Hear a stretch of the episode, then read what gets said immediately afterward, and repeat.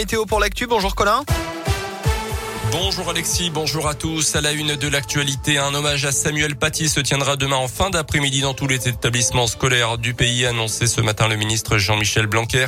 Une minute de silence ou un temps de débat et de discussion, a-t-il précisé. Hommage donc à ce prof d'histoire géo tué il y a un an en région parisienne après avoir montré des caricatures de Mahomet à ses élèves lors d'un cours sur la liberté d'expression.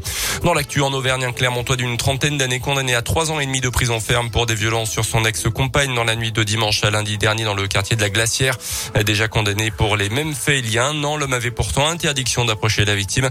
Il aurait tenté cette fois de la jeter par la fenêtre de son appartement. Il avait été interpellé en état d'ivresse par les forces de l'ordre.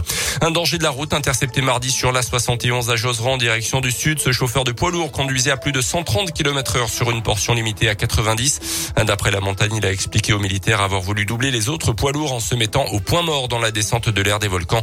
Il transportait 9 tonnes de marchandises. Il s'en tire avec 3 points en moins sur son permis et 90 euros d'amende.